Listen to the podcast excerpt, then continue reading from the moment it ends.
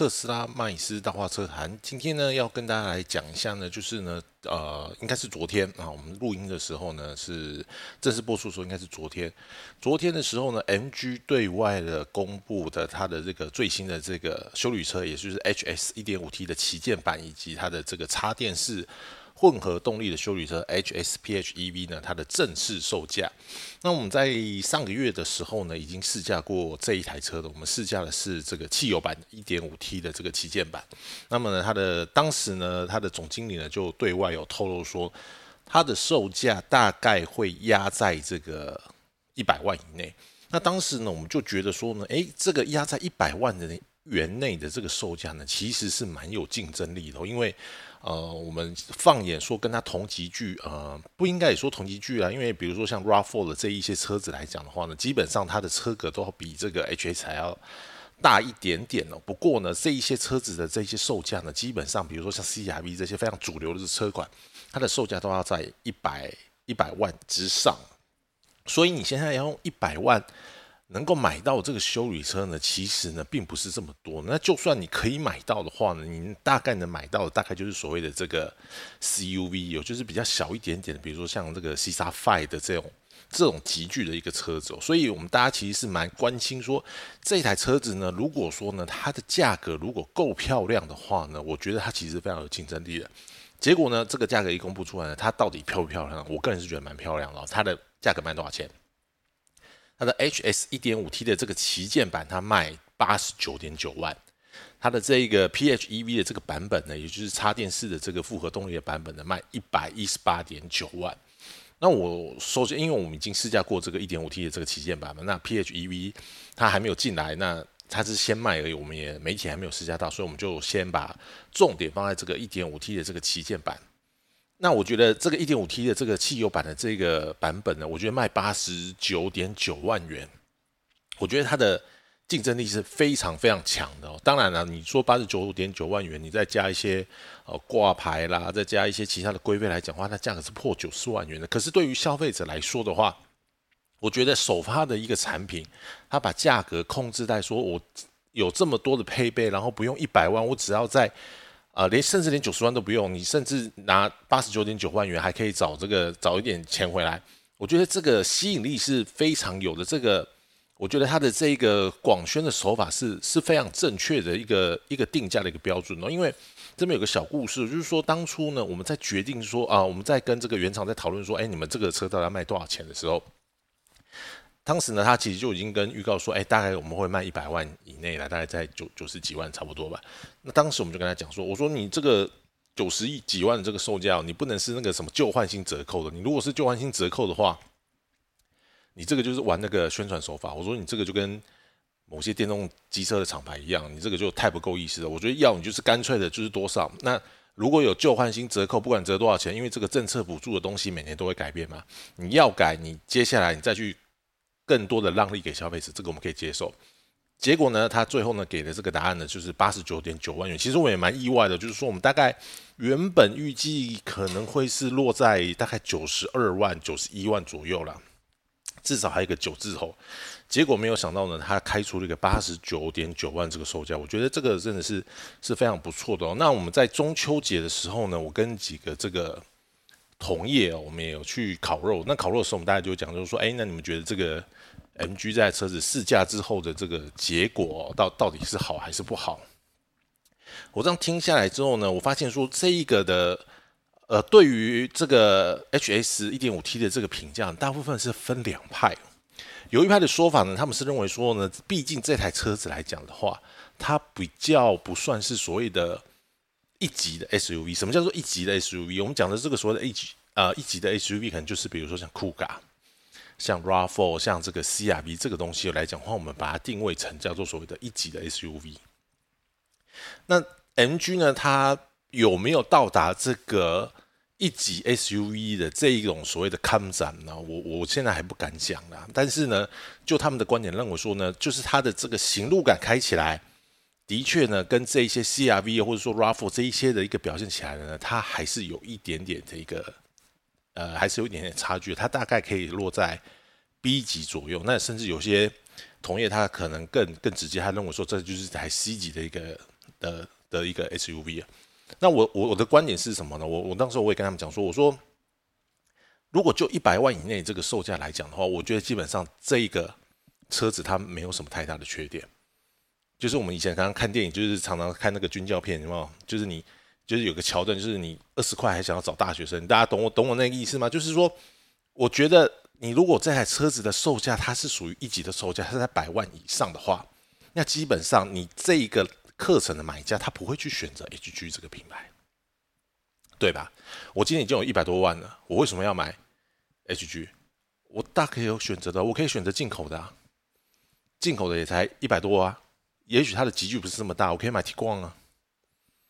那即便我想要买国产的，我还有说是所谓的 CRV 可以选啊，对不对？所以这样子思考下来，就是说，我的这个目标的课程到底是我要抓一百万以上的这一些课程呢，还是我要抓一百万以下的这个课程？很显然的，MG 它并没有想要抓一百万以上这个课程嘛，毕竟它是一个竞争非常非常激烈的一个市场，CRV、RAV4 这些酷咖随便每一台提出来，竞争力都很强啊。没有一个是弱者，各有各的支持者。所以今天 NG 它把这个市场放在一百万元以内的这些消费者来讲的话，那我必须要回过头来去问大家一个问题，就是说，那这一个课程的消费者，他真正想要的是一台什么样的车？我说呢，现在 NG 它有个策略，就是我觉得它走的非常的像过去所谓的 Toyota 时期的那个时候的卖车风格。过去呢，在所有的车评人呢，只要去试到 Toyota 的车子，大家都会说哦，它的这个操控性啊，哦不是很好啊，路感很模糊啊，悬吊很软啊。当然，丰田张楠接手之后，这个整个情况大为的改观，这个我们必须要平时来讲。今天对 HG 很多车评的这一些很多同业，他对他的评价也是这样子，就是说。呃，力量是 OK 啦，就是这个马力输出是 OK 啦，但是好像也没有特别强。那这个悬吊嘛也 OK 啦，就是有一点点软，但是也没有说到就是非常的摇头晃脑，但是也不会说很很精准犀利这样子。我就说那这样子不就是走过去 Toyota 这个路线吗？我就说今天一百万以内的这一些买家来说的话，他在意的真的是这种就是油门到底的那个贴背感吗？他真的，他在意的真的是那个所谓的什么刀切豆腐般的这个过弯的快感吗？好像不是吧？他在意的是什么？你有没有倒车嫌疑？你的音响好不好听？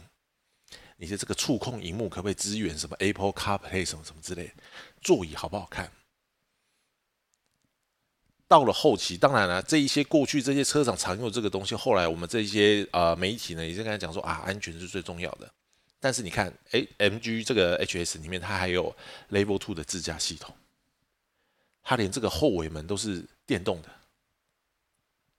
六颗安全气囊，Level Two 的安全支架，这一些东西加起来，某种程度它也抢到了福特近年来的一个策略。福特近年来的策略是什么？福特近年来的一个策略就是。也许我的售后对于大家来说，对于车迷来讲的话，大家对它的售后、对它的维修的品质可能会有些维持。可是大家只要去买福特车子，大家一定都会讲到说，它的配备给的够多嘛，够全嘛。你都还要这个什么什么车道维持、车道居中啊，有那个没有那个，有这个又没有那个的，哎，福特就全部给你嘛。所以福特近几年来，它的这个成长状况也非常的不错。同样的，今天 NG 不是也是一样吗？在操控上面，他看准的就是说我今天在这个一百万的售价来讲的话，这个所谓的贴背感，就不是他们这一些买主真正想在乎的东西嘛？不是他们真正想要的东西嘛？我买台这台车子，我不想要去跑山呢，我只是想开着它载着小朋友去上下学，去上上个班、下个班，去好事多买个东西什么之类的。我为什么要有贴背感？我为什么悬吊要非常的硬？我不要啊！但是相反的，我坐在车子里面，你看小朋友他想要看卡通影片，他可以连接手机，他可以哦，可以导航，可以接这个 Android Auto，可以用这个 Apple CarPlay，还有倒车显影，什么都有，还有 Level Two 的自驾方向盘，还可以就是让他的车道居中。那这台车子它有什么太大的缺点吗？没有啊。加上它的座椅又好看，它的这个整个内装里面用了非常多所谓的这个软塑件，就是比较高档这个软塑件。这个东西，即便是在一百万等级以上的修旅车，有些的这一些内装的饰板，它的塑料感还是非常重，它还是用那种很廉价的硬塑胶。那我觉得这一点，MG 它就做的非常好，以它的这个价位配上它的这个配备。以及它内装组装的这个质感来讲的话，就是我们有稍微，就是我那时候试驾的时候，我有稍微看一下它的一些一些间隙啊什么之类的。哎，我真的觉得非常的非常的不错哎，就是说，如果说以八十九点九万的这个价格来讲的话，连我自己换车我都自己都很想要买一台，因为我觉得它是个什么都有的东西。即便的可能，我觉得它的悬吊可能有一对我来说有点点偏软，因为我现在开的是一个欧系的一个房车，我觉得偏软，但是我觉得那个是可以改装的。改装轮胎改好一点，避震改好一点，刹车改好一点点，要什么有什么，对不对？所以我觉得它第一个，我觉得它的这个价格来讲的话，我觉得其实非常非常的一个诱人的。那第二个我要讲的就是说，在啊我之前的试驾影片，我有跟大家讲过，就是说，MG 它毕竟它是一个呃中资的背景。那这个问题呢，在试驾的时候，他们总经理有特别提出来说：“哦，我们要大家要注意这个产品的价值啊，我们不要一直在意它的产地，我们要在意产品的本质，不要在意产地。”那我那时候就有一个疑问，就是说，那你今天讲这个话，那代表说你其实很在意它的产地在哪里嘛？不是嘛？那我也跟大家就是稍微捋一下这个 MG 跟这个这跟这个中国上汽啊，中国上汽的这个这个关系哦。NG 它是个英国品牌没有错，但是呢，因为它后来呢，它经营不善，所以呢，到了大到了后期的时候呢，它几乎已经没有这个新产品的一个诞生了。所以呢，到了呃后面的时候呢，我们知道中国它的经济的崛起非常快速的时候呢，它到到处去买车系嘛，那很多人就会把它跟那个谁联想在一起啊，把它跟这个 Volvo 啊，吉利汽车去收购 Volvo 集团这个这个案件把它联想在一起哦。但是他们两个本质有一点点不太一样的部分，就是说呢。目前吉利汽车呢，的确它是 Volvo 汽车这 Volvo 品牌的这一个最大的一个持股人，但是呢，整个的主导权，就是说整个这个品牌的这个价值的这个主导权的，它还是在瑞典方面左右。那甚至瑞典呢，为了避免说呢，呃，中资这个企业呢，把他们一些经典指标性的企业都把它买掉了，所以他有他们好像有要去设法一个设一个法律，就是说呢，当这个是有一个类似，比如说像是。比较恶意并吞的时候呢，就是政府是可以终止这个并购计划。也就是说呢，即便你中国再有钱，想要买 Volvo 整个品牌把它吃下来的话呢，我行政部门呢，我可以透过行政的手段呢去拒绝这项交易的这个进行。他们有想要去立这样子一个法，但是 NG 集团不一样哦。NG 集团呢，它是已经彻底的死透的一个状态，就是说它中间有经历过很多的这些易手什么之类，它后来呢，它整个死透之后呢，也就是说呢，它没有新产品之后呢，是被这个呃上汽集团，呃上汽集团呢，它把它整个把它买下来了，它把它买下来之后呢，它继续的沿用了它这个品牌，也就是说呢，这一个品牌呢，它的确是它是。啊，出生于英国，然后呢，诞生于英国的，但是现在呢，他基本上跟英国呢已经没有所谓的绝对的一个关系了，因为他目前所谓的百分之百的持股呢，就是在中国的这个手上，也就是说呢，他他，你他在车子上面，呃，很多的一个部件来讲的话呢，它其实都有这个上汽的一个一个背景。既然他有这一个这个上汽的背景，那你官方就是现在已经是一个网络的时代了，你有办法去抑制或者说禁止这一些呃所谓的这一些民众，然后他去上网，然后去搜寻一下他的这个历史吗？不可能啊！坦白讲，不可能啊！你现在随便 Google 随便搜寻一下，你打上汽或者是你打 NG，每个他就跟你讲说，他就是中国上海汽车集团股份公司，简称上汽集团，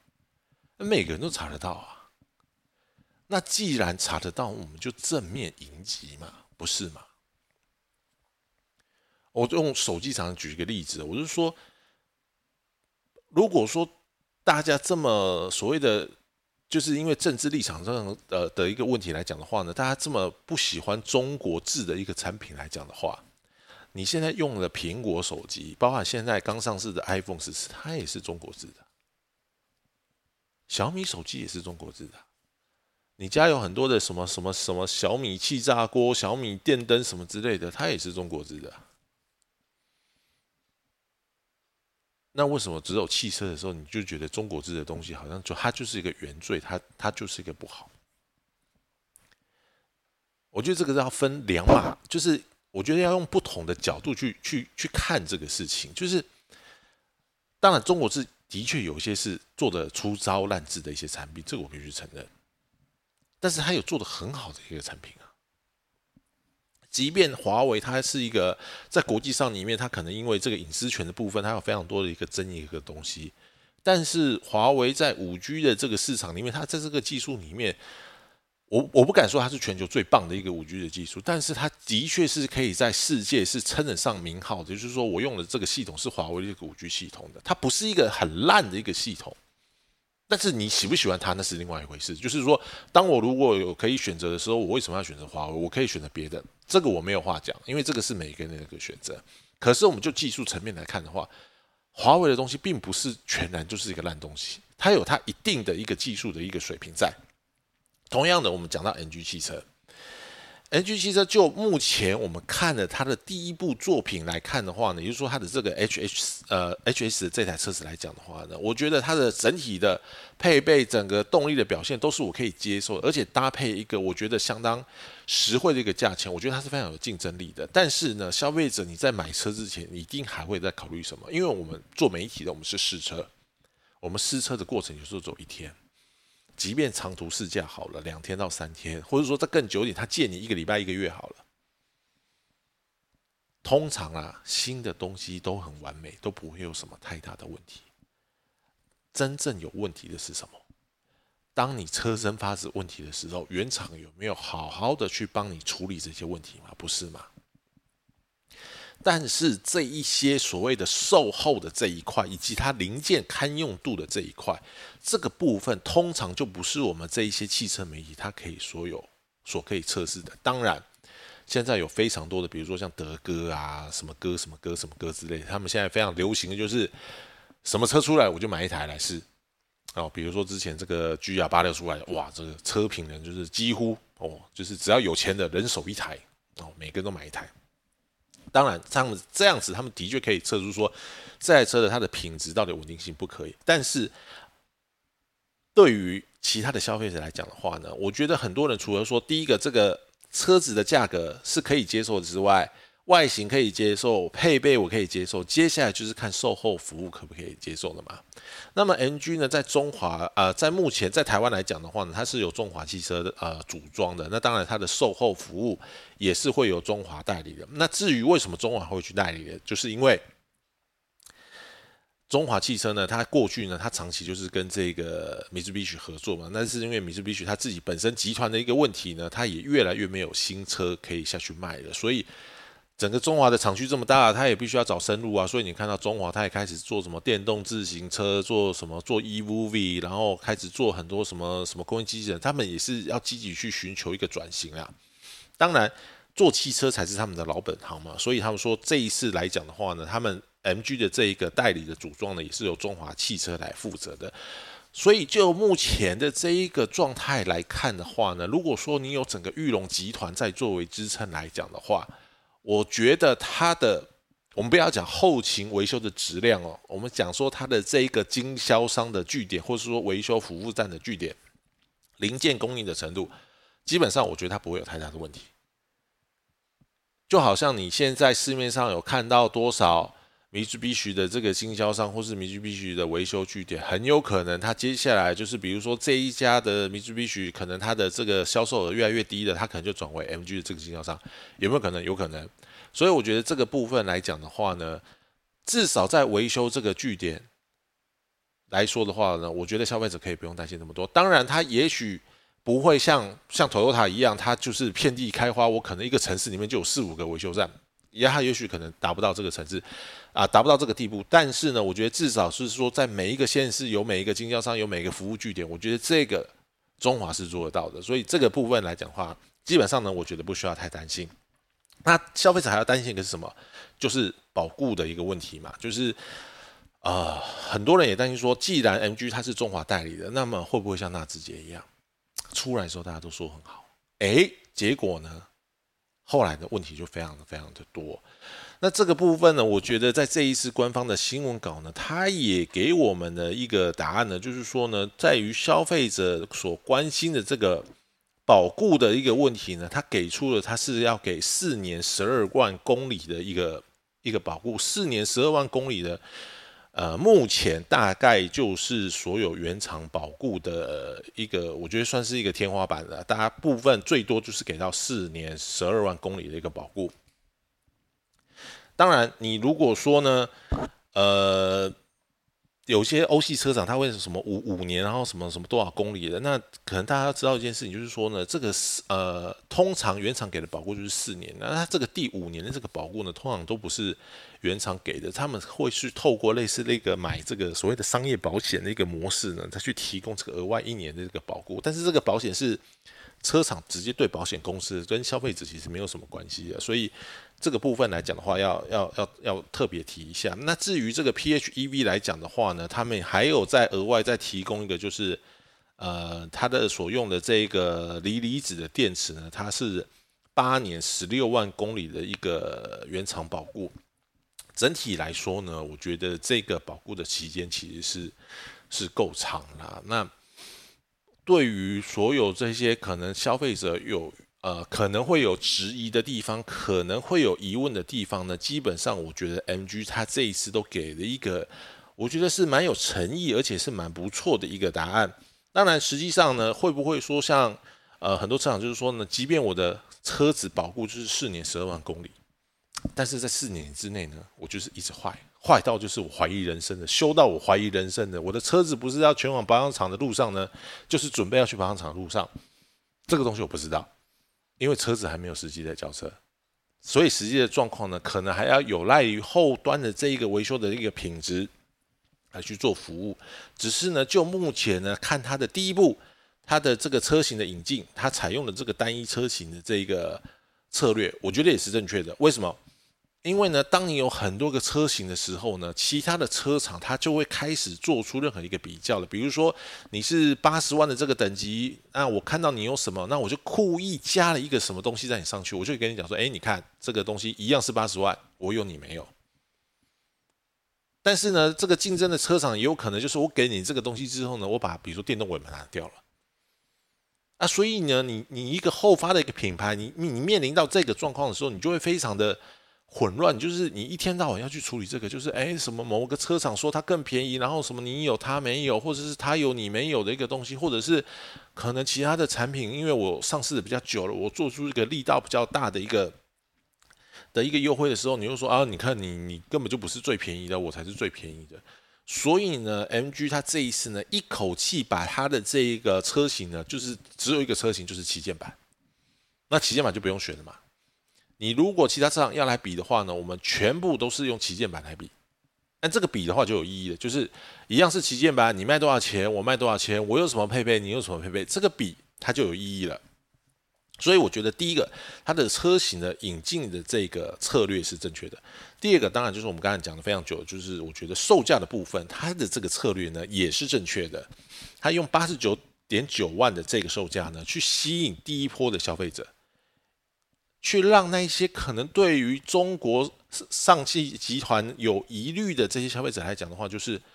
只要产品好，只要价格够便宜，那就真的就注意产品的品质、价值就好了，不要去在意它产地的这个问题。所以我觉得第二个，它的价格也是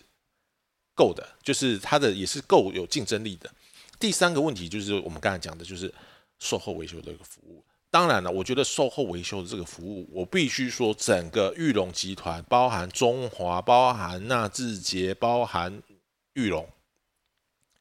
他们都有一个非常可能会让人家诟病的地方，就是他们所走的这一些维修的这一些模式，都还是比较属于过去传统派的那一个类型的，就是你总觉得说去这一些维修站来讲的话，就是感觉会被人家去去敲一笔，或者是说这里面的这个技师啊，就是就是明明这个东西没有换，但是他硬要换的。我我觉得这个部分也也不只是说是整个玉龙集团的，我觉得很多国产车的这一个这个集团啊，国产车的这个车厂，它都它都有这个问题，就是说呢，它的一个形象去。是是没有办法提升的，就是消费者会会有点担心，就是说，哎，我我去那边会不会当盘子一样去被人家敲啊什么之类的？那我我我我必须要讲一件事情，就是说，我今天不是去称赞 Toyota 啦，而是我我自己本身我去去 Toyota 拿车一个概念来讲的话，我觉得光是就展间的这个服务，或者说维修厂这个服务来讲的话，就是。当然，Lexus 它是比较高级一个品牌，它会有很多兵啊，或者说这个服务人员会蹲在你旁边跟你讲话什么什么之类的。我觉得这样子的一个服务，它才有一个所谓的原厂的一个规格嘛。那如果说你你你你今天的的所谓的原厂的保修服务还是一样，就是啊，我跟你讲啊，你这东西多派啊，吼，你也是要瓦斯啊，我，不，你这危险嘛，什么之类的。我不是贬低台语，而是说你。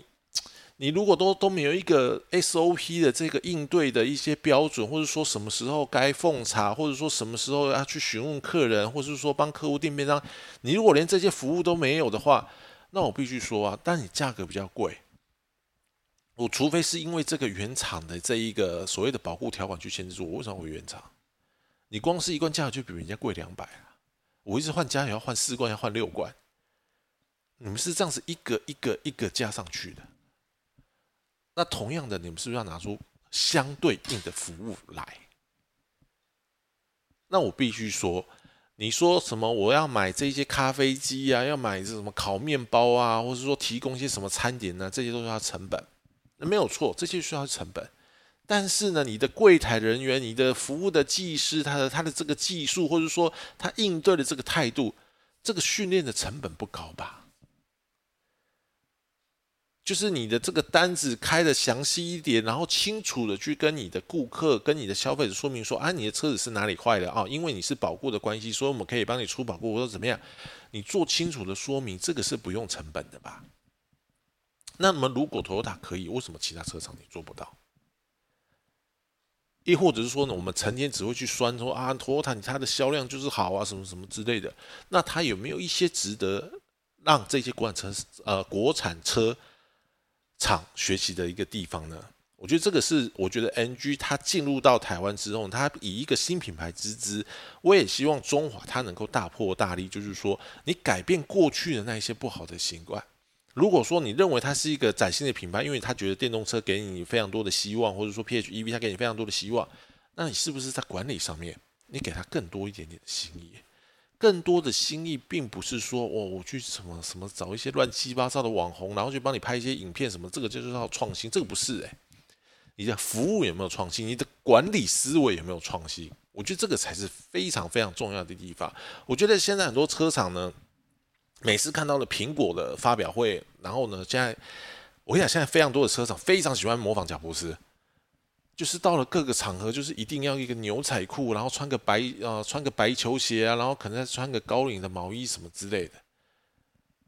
我觉得贾博士他有他贾博士他自己的风格，苹果有他自己苹果的一个所谓的一个文化，即便是苹果，他自从库克上来之后，他所营造出来的企业文化也是截然不同的。那同样的，不是你卖一个年轻商品，然后你找一些。老 Coco 的总经理或是董事长穿个牛仔裤，然后去讲个非常不流转的这一些官方语言，然后他就说：“哇，你这个品牌好年轻哦！”不是这样子的，这种所谓的年轻思维，真的是要由内心里面，就是说我到底知不知道消费者要什么？我是不是应该给媒体更多的报道空间？没关系，媒体，我们这个车子呢？记者大哥，我们这个车子哪里做的不好？你跟我讲，然后我们改。广宣策略我们哪里不好呢？我们改。我觉得这个才是由心去散发出来一个所谓的一个创新的一个改变啊。那当然了，我觉得整体来说呢，我也是对这个 NG 呢抱持蛮大的一个期待的。那最近呢，他们呃有些经销商呢也开始陆续的上线去营运了。那如果说啊，听众朋友，你对于这一台 NG 的这个 HS 有任何的一个呃想法，或者说你觉得说它非常有趣的话呢，他们它现在开放试乘，那我也建议说你去真的去试乘看，去摸摸看，去感受一下到底它的这个操控性，它的这个马力是不是你可以接受的。如果可以接受的话，我觉得它也许是一个非常划算的一个选择哦，好不好？那我们今天的节目呢就到这边啦。好吧，那就是如果说你对我们的节目有任何的想法，或者说批评指教的话呢，也请到我们的这个粉丝团，或是在节目下方你去做个留言。那我们今天节目就到这里喽，拜拜，我是麦斯。